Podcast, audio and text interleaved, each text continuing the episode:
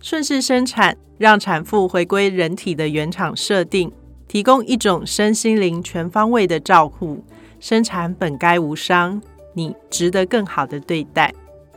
本节目由好运工作室企划制作，由爱儿学赞助播出。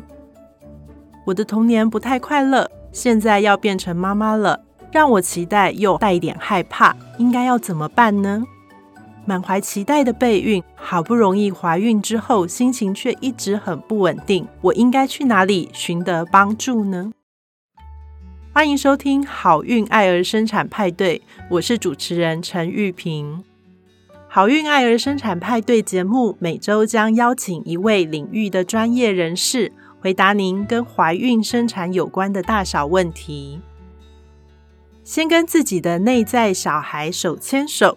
再来谈育儿，好运工作室服务过许多产家，很多人在备孕、怀孕到生产的过程中感到慌张与无助，尤其对第一次怀孕生产的产家们来说，有时候啊，心里的慌不是头痛医头、脚痛医脚的理路，有时还必须追溯到产家孩提时代的经验，先跟自己内在小孩手牵手。再来谈育儿这一集，我们邀请到的是心理师宋玉芬。我们先请玉芬跟大家打一声招呼吧。大家好，我是心理师宋玉芬。每个月第三个周六，我在好运工作室有父母的贴心话课程，欢迎大家一起来。目前我在佳慧心理咨商基金会服务，在医院从事儿童心理临床工作十几年，创建了好感父母网站。想要支持父母好好感觉，为此啊，我第一次拜读了阿平医师，就被他温柔生产的故事给打动。拜读生产本该无伤，成为他的粉丝。一个小生命即将到来，亲子就要开始，会勾起了我们小时候啊被照顾的经验。有的人希望小时候这种被照顾的美好继续在下一代延伸下去，可是有的人也希望避免他在被照顾的过程当中受到的一些遗憾与挫折。怀孕对于伴侣关系有可能是一个冲击哦，要怎么样有良好的沟通，做出双方都可以放心投入的生产计划呢？我们请玉芬给大家一些建议。哇，首先先大大的恭喜大家，让我们每个人都热烈的欢迎新成员的到来，细心呵护孕育新生命的配偶家庭，是我们大家共同的责任。我和阿平医师也都很努力的在自己的工作岗位，要来支持每一个产家和每一个新生命。这是一个要持续发挥感受力、想象力和创造力的过程。谢谢玉芬。那呃，我在门诊啊，其实常常遇到很多的产家，他们呃怀孕之后，因为面临要迎接新生命的紧张跟一些害怕、恐惧的心情啊，有人跟我抱怨说，哎，他跟配偶啊，就是越来越常吵架。那心里面会更加的不安。那虽然说，呃，他身边周遭的朋友都提醒他说不要太紧张，不要想太多。可是面对跟伴侣之间的这样关系的转变，不知道玉芬有没有什么建议？嗯，呃，当我们跟亲友表达说我们内心的不安，这样的语言其实就像一个一个的小礼物。嗯，当收听的人说啊，不要紧张，不要想太多，这些不要不要，其实就像是委婉的退回的礼物，可能是承受不起。也可能是觉得自己不够资格接受这样的礼物。我们小时候都有听过和氏璧的故事，他是要献上一块稀世珍宝，哎，可是遇到知音之前，他是很挫折的吧？那关于怀孕过程和配偶的吵架，内心的不安，这真的是一个价值连城的避孕问题。推荐配偶们一起看《月薪娇妻》特别篇。我们一般很难想象，对情绪免疫系统而言，喜事。也是一种改变，会冲击自我的熟悉感与凝聚力，有点像中了乐透大奖，情绪免疫系统啊被生活中的改变给启动了。那每个人内在的储存的自我感觉跟模式反应都不太一样，因此对于喜获千金、喜获麟儿的充满不安，我的建议是这样的：希望大家有意识的持续提供对方日常的规律和日常的满足。在这种熟悉的安全感环境里面，才能够将自己和配偶顺畅的一天一天一起一路编织到美丽的未来。举例来说，先生很可能一如往常的认真工作和加班，这是一种负责任、成熟大人的画面。但是他回到家，就看到因为孕期而提早就寝的太太，而不是以往约好一起喝啤酒、追剧的轻松笑容。这个情绪系统啊，免疫系统会马上不自觉的启动，警觉到不安、不舒服。这个时候，如果再加上任何一根稻草，都有可能会燃烧起来。所以解除警报的方式很简单，就是输入原先设定好的密码。太太仍然可以放一瓶啤酒，留一张爱的纸条，说：“帮我的份一起畅饮吧。”相对的，先生也可以用日常的密码解除怀孕太太的不安警报。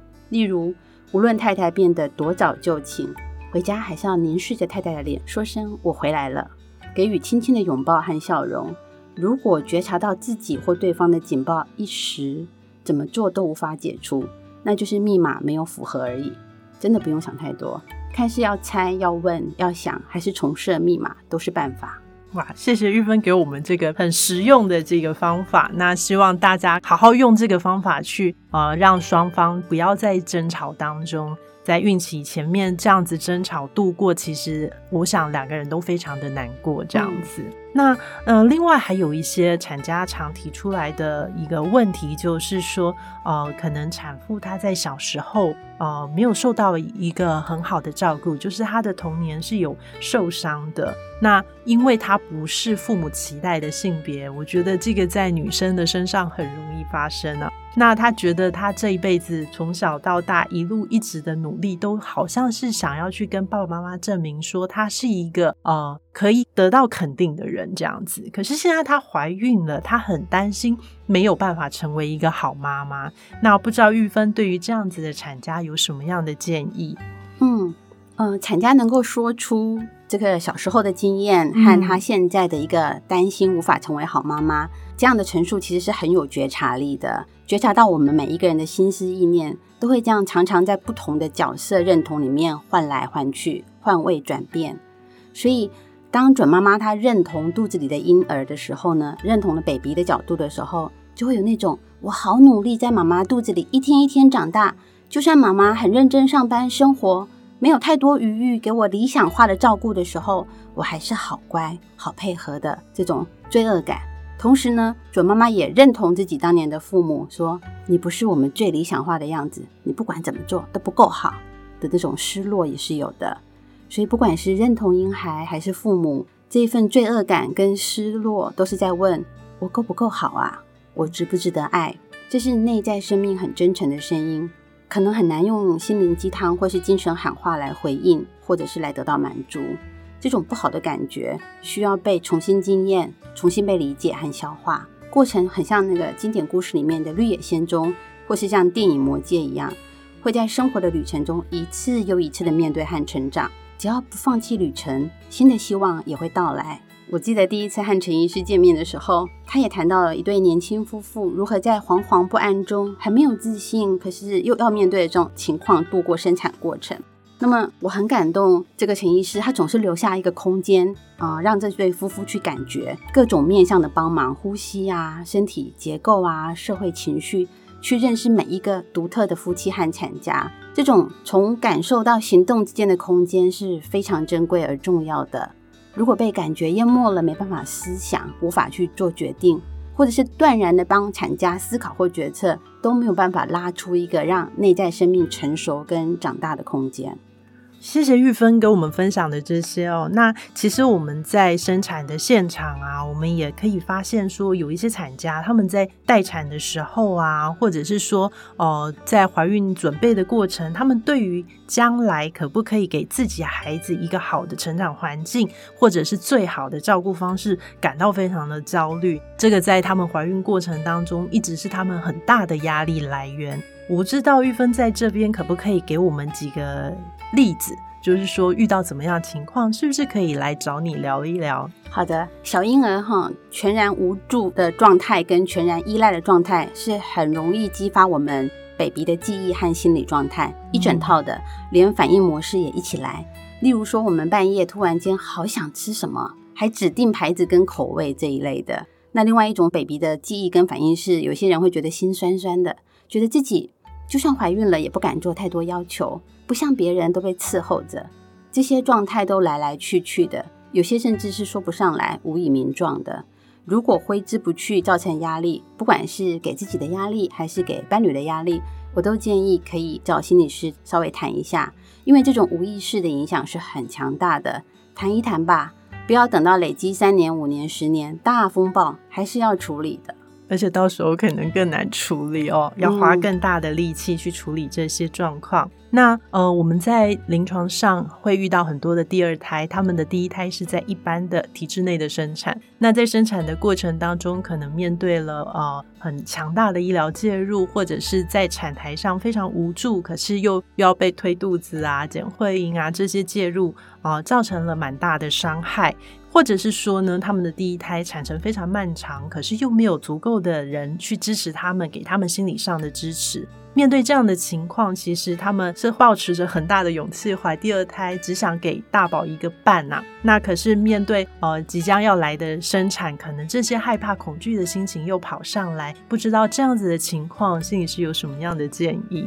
嗯，我我觉得陈医师真的是在第一线听到很多，就是。产家不管是爸爸还是妈妈的心声，是。而且都第一线接触到他们最深沉的这些情绪，对，而且有时候是最真真实没有包装的反应，完全表露出来，有时候连我们自己都很难承受这样子，真的是这样，所以嗯，就是让人家很心疼啦哈。那通常听到这些反应或者是看到这些呃情绪，都会有一些想法，就是发生什么事，会有这样的好奇。还有就是，嗯，第一次生产的这个外伤处理了，那心理历程的伤呢？像这些漫长看不到终点，还有过多的介入，还有担心我第二次生的时候，如果再来一次，我是不是会受不了的？这种担心无法承受，都可以，嗯，再多谈一点，就是在不是生产的时候的其他时间，就是能够让自己在安全的地方多谈一点，这样子。但在这里，我要特别指出，其实，呃，大家可能没有这样子去看待、去注意到，生产是一种分离，是对。那接下来又很快的伴随着新生儿马上第一次的见面，其实我们人生以后还会有很多次的断舍离、断奶、舍弃尿布、离开妈妈的怀抱、离开妈妈的视线。想象我们每一次和朋友相聚、分别，我们都是怎么开始、怎么道别，有哪些心情，有哪些反应。所以相聚有相聚的亲密分享，分别有分别的想念跟各自的空间、新奇感和各种可能性。所以人的一生其实有这么多不断丰富的经验、认识跟成长。嗯，所以我我觉得生产这个分离的这个处理，呃，可以在我觉得心理上可以做这些想象跟准备。嗯，那。嗯，在门诊呢，我们也遇过说，呃，自己是一个不容易受孕的体质。那他先生又是呃，就是长子这样子，然后婆家给他蛮大的压力。那他第一胎的时候打了好多针，好不容易把第一胎平安生下来了。那现在婆家又希望他 继续再生第二胎，那他觉得非常的辛苦，不知道该答应还是不答应。那面临这样的情况，不知道心理师有什么样的建议？嗯。对，我想这个也是陈医师常常接触到的咨询和求助。我我要对这样子的妇女说，或是爸爸说，你们身心都辛苦了。我希望爸爸和妈妈的承担和努力都有被看见，跟都有被感念。最重要是自己有没有看见，有没有感念，那也都有得到足够的扶持跟后盾。我感觉这一题是真心要找温柔生产的阿平医师咨询的啦。就是有很多方面，阿平是有有很开放的心胸去纳入很多专业一起来帮忙思考，说哎，这个体质适不适合啊？这个身心的准备度怎么样？但在这里我要特别提到，如果以家庭的系统概念来看压力，因为刚刚提到这个长子的压力嘛，嗯，我我要说呢，这个压力一路压下来，通常都会传到系统里面最脆弱的地方，嗯，而这这个最脆弱的永远都会是孩子。那压力其实不一定是负面的，但是很僵化的反应，很僵化的的一种念头，僵化的生命概念才是。嗯，所以我觉得其实呃这几年我也不断的在鼓励产家发挥他们的创意，就是跟长辈的沟通上，其实他们可以有不同的切入点，看看能不能去改变这种所谓刚刚玉芬讲的僵化的局面，对不对？对，真的是要很有创造力。对。好，那呃，延续这个跟家人沟通的问题啊，就是其实，在门诊也蛮常有产家说，当他们做了一个生产方式的决定，毕竟我们这样的生产方式是比较特别的，他们会面临跟长辈沟通的困难。嗯，可能长辈会告诉他们说啊，你就。照大家都去大医院生，你就去大医院生就好。为什么要去找一个不一样的生产场所，然后做一个不一样的事情？很多产家都很希望说，呃，能够提供给他们一个好好跟家人沟通的方式。不知道这方面玉芬有什么样的建议？嗯，确实哦，我我们确实都很需要家人的尊重和支持。那困难的是，我们其实。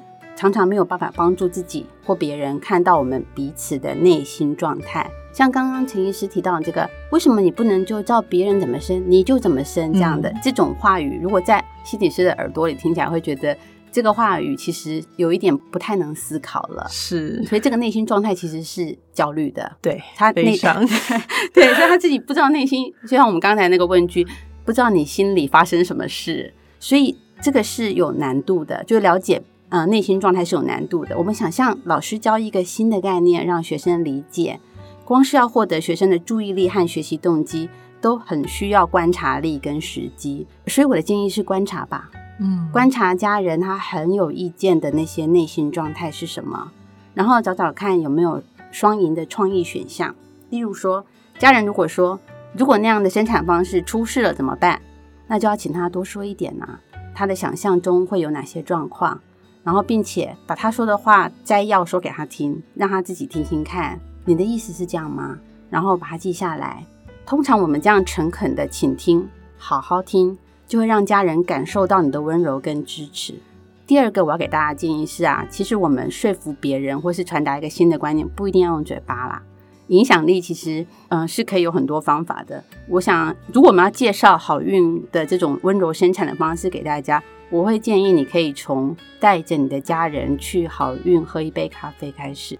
另外一种方法就比较，就是呃，另外方法比较怎么说？比较坏，就是你可以要求一个 要求一个帮忙，比如说你如果是长辈，你可能请长辈去帮你。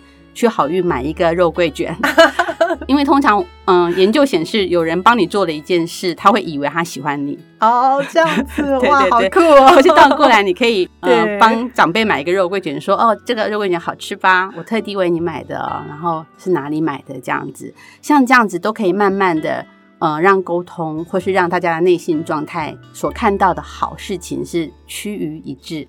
哇，玉芬给的这个建议非常的实际。可是平常我我看到产家他们都是呃从一个小争论变成一个大争论。那如果做这样子的翻转，其实可能跟长辈跟家人的沟通会更协调。反而更能够达到你本来想要的生产方式的沟通，对不对？还可以吃肉桂卷，还有好咖啡喝，这 是多么愉快的一件事！就好的连接都在一起了。对，嗯，这是好事啊，是，对。那谢谢玉芬跟我们分享这些小 pebble，其实我觉得给我们的思考模式很大的翻转。那其实我在门诊最常给产家跟长辈沟通的建议是。你好好的去问他们怎么把你生出来的。今天这一对啊产家，不管是先生或太太，每个人都是被妈妈生出来的嘛。没错。那妈妈在生产的时候，其实现在在育龄期的这一代啊。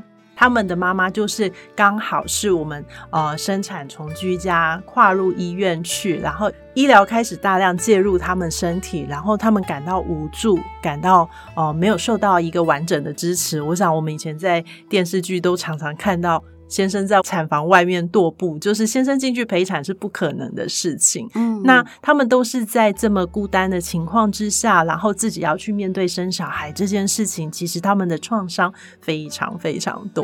所以，当我们的产家去邀请他们的长辈，好好去聊当初怎么生他们的，而不是一味的责怪说“我当初生你很辛苦，所以你现在要听我的话”，我觉得这就不是一个好的沟通方式。然后让妈妈跟爸爸把当时生产。的故事说出来，其实世代的沟通已经有一个很好的钥匙，他们就会一直聊下去。我觉得这是也是一个翻转的方法。嗯，好，今天非常谢谢玉芬来跟我们分享这些。其实我想，呃，我们会邀请心理师到我们的团队里面，有一个很大的初衷，是因为过往我们都认为，呃，产后忧郁是自然必然发生的。然后等到产妇生完孩子，然后。在那边心情状况很差的时候，我们才在那边想办法。其实这几年我们这样做下来，我们发现，如果我们在怀孕的过程当中，先好好去理解自己的呃成长过程，有没有受过什么伤，好好的去挖掘这一块，然后在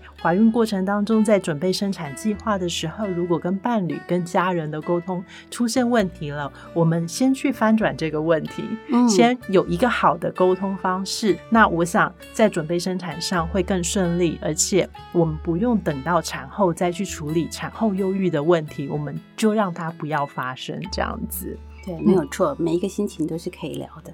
对，好，我是陈玉平医师。下一集我们邀请到中西医整合的孕产照护的刘家佑医师。喜欢我们的节目的话，请订阅并给我们五星好评。我们下次见喽。